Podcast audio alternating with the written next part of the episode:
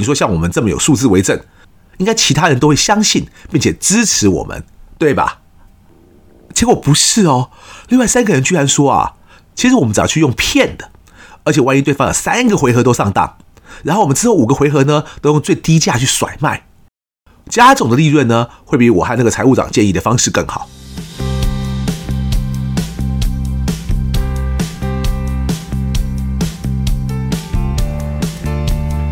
一谈就赢，Do the right thing。大家好，我是 Alex 郑志豪，欢迎收听一谈就赢。我们希望透过这个 Podcast 频道，让大家对谈判有更多的认识。这几集呢，为大家分享了我第二次去哈佛参加谈判学程的经验，以及我所看到的 Bruce Payton，也就是哈佛这样教谈判力的共同作者。我自己是觉得意义非凡哦。因为不是每个人都有那个时间或者愿意花那个钱去哈佛嘛，更何况你假如像现在是去上一些各大名校的线上课程的话，我就不知道透过一个镜头或荧幕，像我们上一集提到的那些站在椅子上啦，或是把书撕掉啦，那你通过镜头看到，而不是在你面前直接看到，会不会感触很不一样哦？这其实也是我自己过去几年一直没有做线上课程的原因之一。我其实很早就已经在研究如何做线上课程。像我二零一六年第一次去参加哈佛谈判学程时，我就和 Dr. Susskind 聊了很久。我们在哈佛遇到的几乎都是哈佛的老师或教授哦，只有 Dr. Susskind 呢，这一位是 MIT 麻省理工学院的教授。那他有一本书也有中文版哦，叫做《让对方得利，自己更开心的双赢谈判术》。中文书名有点绕口哦。英文书名就简单多了，叫做 “Good for you, Great for me”。这本书其实内容相当棒哈。我在哈佛其实遇过很多教授，但我不会跟你说，他每个人书都很棒哦。但这本 “Good for you, Great for me” 就不一样了。我相信大家都真的能从这本书中学到一些东西。只可惜这本书好像绝版了。我想我有机会再另外来为大家分享这本书。否则，很多人假如连这本书在讲什么都不知道，然后只看了一些其他歪勾起出来的谈判书，那就很可惜了。Dr. Susskind 呢，也是哈佛谈判中心的七位创办人之一，也据说是全球第一位从事线上谈判课程的老师。所以呢，我也针对这个议题跟他讨教了不少，包括他怎么去让学生演练这件事。因为一个谈判课程的演练呢，其实是我最注重的事情哦。但不管是我们那个时候讨论，或是后来疫情那几年，我看美国前二十名的线上谈判课程，其实都跟我心目中的理想有差距。也就是我觉得那些线上演练的方式都不太能达到我想要的效果，所以我自己后来就一直没有做。之前国内许多线上课程的平台都有来邀课嘛，但我都一一拒绝了，就把这些钱留给那些嗯、他们可能觉得谈判用讲的就听得懂的老师去赚了。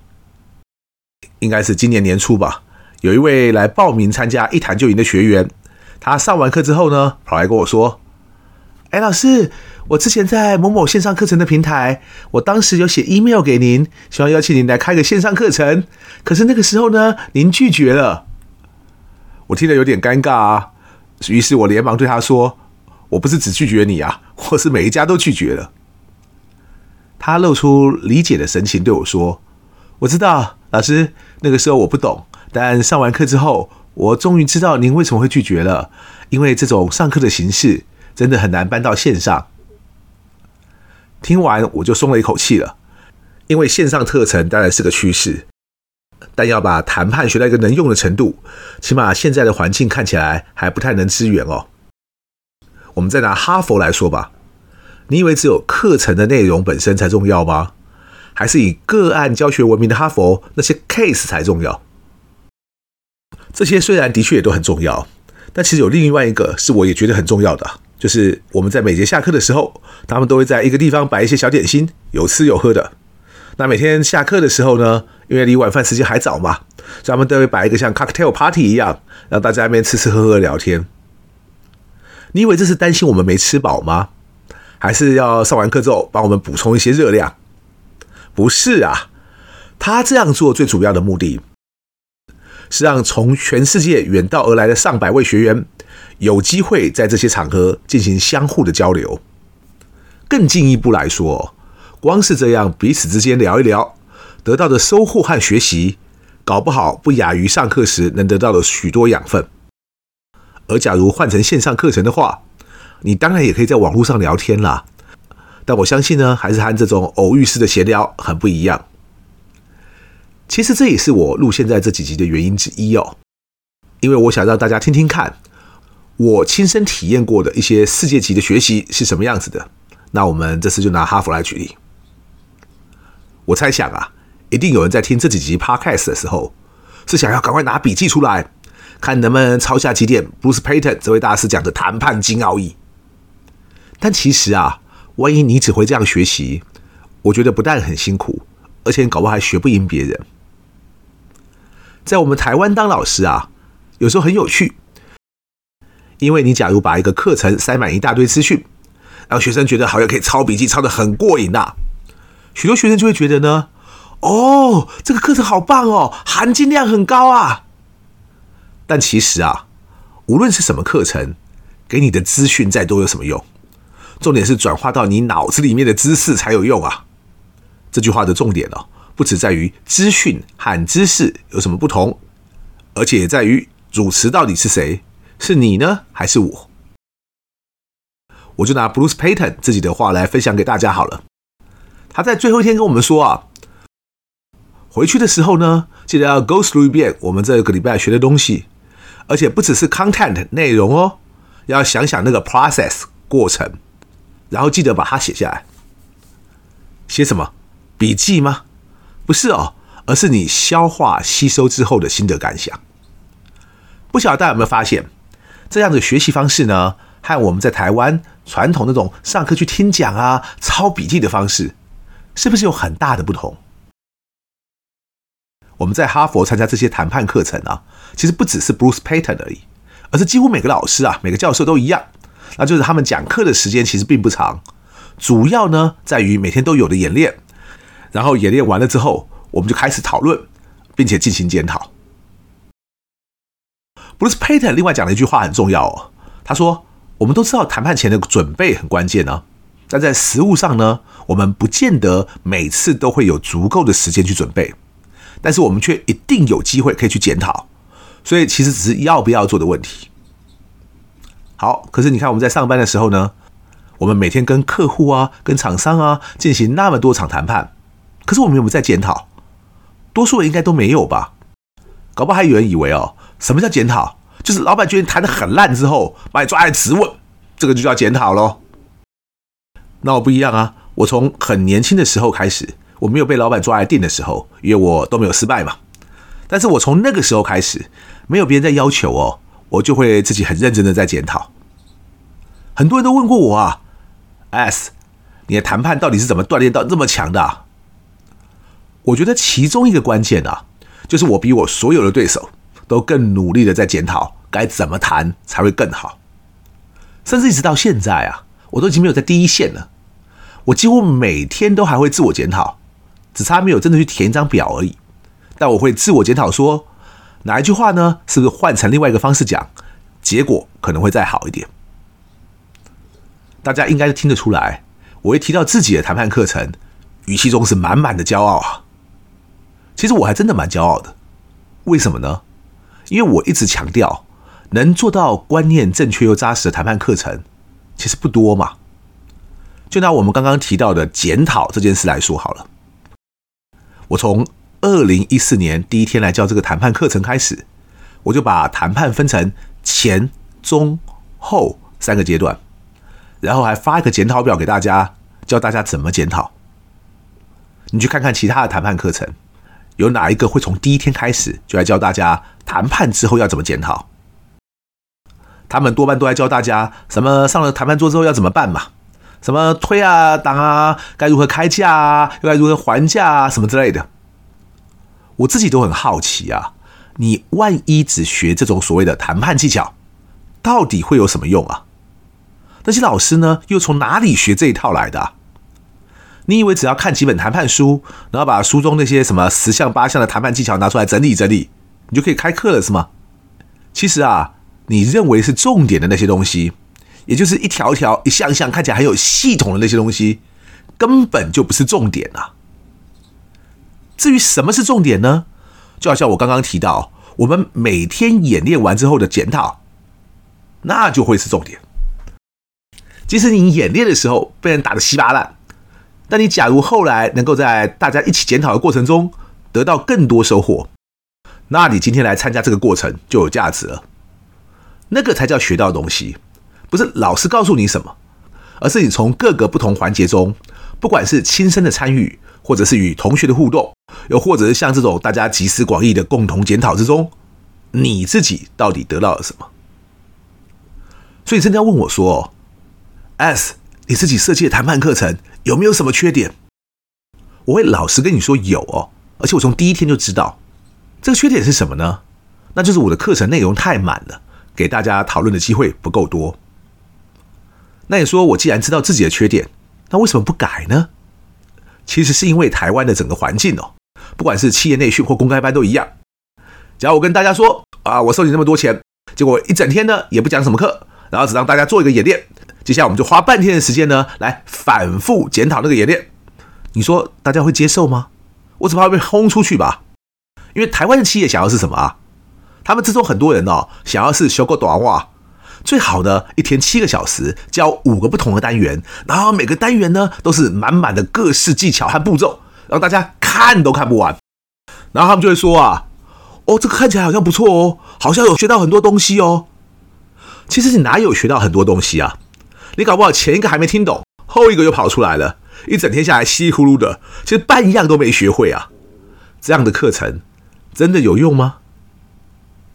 所以我都常跟大家讲啊，万一我有一天哦，我可以开一个课，这个课一整天下来就是一个演练，然后我们就全力在检讨那个演练。哎，假如有一天这种课真的开得成的话，我就会觉得我们台湾在培训这方面的观念有进步了哦，因为我们在哈佛就是这样学的。当然了，第二次去哈佛时，我居然还是有一次相当挫折的体验，这很难得啊。因为我第一次去的时候呢，不是遇上谁都是兵来将挡，水来土掩的吗？怎么第二次去的时候呢，反倒第一天就那么阿杂了呢？因为我们不方便把哈佛 case 讲太详细嘛，所以让我看看要怎么样跟大家分享，大家才能知道我当时经历了什么。当然细节我可能会做一些调整啊。当时我们被分组，每组分别代表两家不同的石油公司，我们要针对一个国家去决定我们要卖的价格。由于那是个寡占的生意，所以那个国家不是跟我们买哦，就一定要和对面另外一家买，不能去向第三方进口石油哦。所以简单说呢，就是万一我们卖的比对方贵，我们的业绩和利润一定会掉得很惨嘛。而对方的状况也一样，唯有在双方都卖相同价格时呢，我们的利润才会看起来在一个中间值，而当然不会比我们卖的比对方便宜的时候来得好。我们有个具体的数字了，但是我们不方便直接分享给大家。只要用比喻的话呢，就是我们都卖一样价格的时候，我们得到的利润可能会比我们卖的比对方贵的时候好上五倍。但反过来说，万一我们愿意卖的比较便宜的话，我们的利润呢，却又会比双方价格一样的时候好上两倍。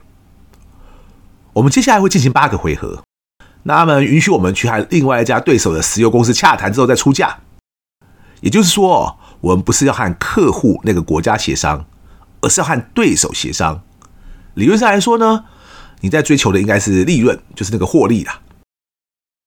接下来就尴尬啦，因为我们那组有五个人，我跟另外一个人哈，他是美国一家公司的财务长。我们觉得呢，应该去和对方协商，双方都卖一样的价格，而且要卖呢，会为我们双方都获得相对来说较高利润的那个价格。直到最后一个回合呢，对方可能会想说，生意快要做完了，那只要降到最低价，他们就可以获得比我们更高的利润哦。所以，就算我们是以小人之心度君子之腹好了，我们到最后一个回合就不再协商了，就直接降到最低价来抢这个市场。当我们提出这个主张时，我们不是讲一个原则性的陈述哦，因为财务长也很厉害。我也很厉害，我们大概不到两分钟，我们就已经各自画了一张表，然后列出每一回我方和对方出价的试算和模拟，然后得出一个最理想的数值。你说像我们这么有数字为证，应该其他人都会相信并且支持我们，对吧？结果不是哦，另外三个人居然说啊，其实我们只要去用骗的，而且万一对方有三个回合都上当，然后我们之后五个回合呢都用最低价去甩卖，加总的利润呢会比我和那个财务长建议的方式更好。我一听就知道，不光是骗人不好哦，而是他们搞不清楚哈佛流谈判的精神在哪里呀。我还苦口婆心的跟他们说，我三年前以来参加过哈佛谈判学程，虽然课程和演练都不一样。但我相信呢，他们到最后不是要看我们这一家赚了多少钱，而是要看我们两家石油公司加起来总共赚了多少钱。简单说，这才叫做双赢嘛。结果这三个人呢，居然鸟都不鸟我，然后跟我说我们在投票嘛。接着呢，我们就以两票对三票，就是那位财务长和我两票，另外三个人三票，所以只好决定用他们的方式。后来呢，演练结束之后，我们这一组果然拿到很高分，而且我没记错的话。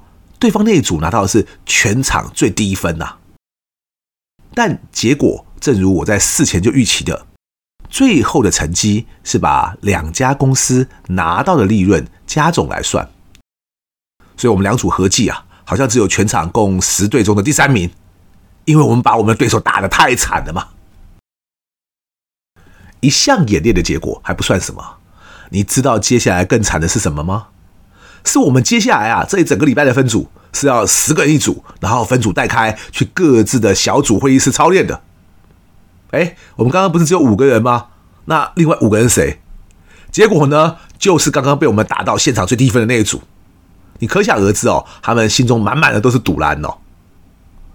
你说像这样的演练要告诉我们的是什么？是怎么卖石油吗？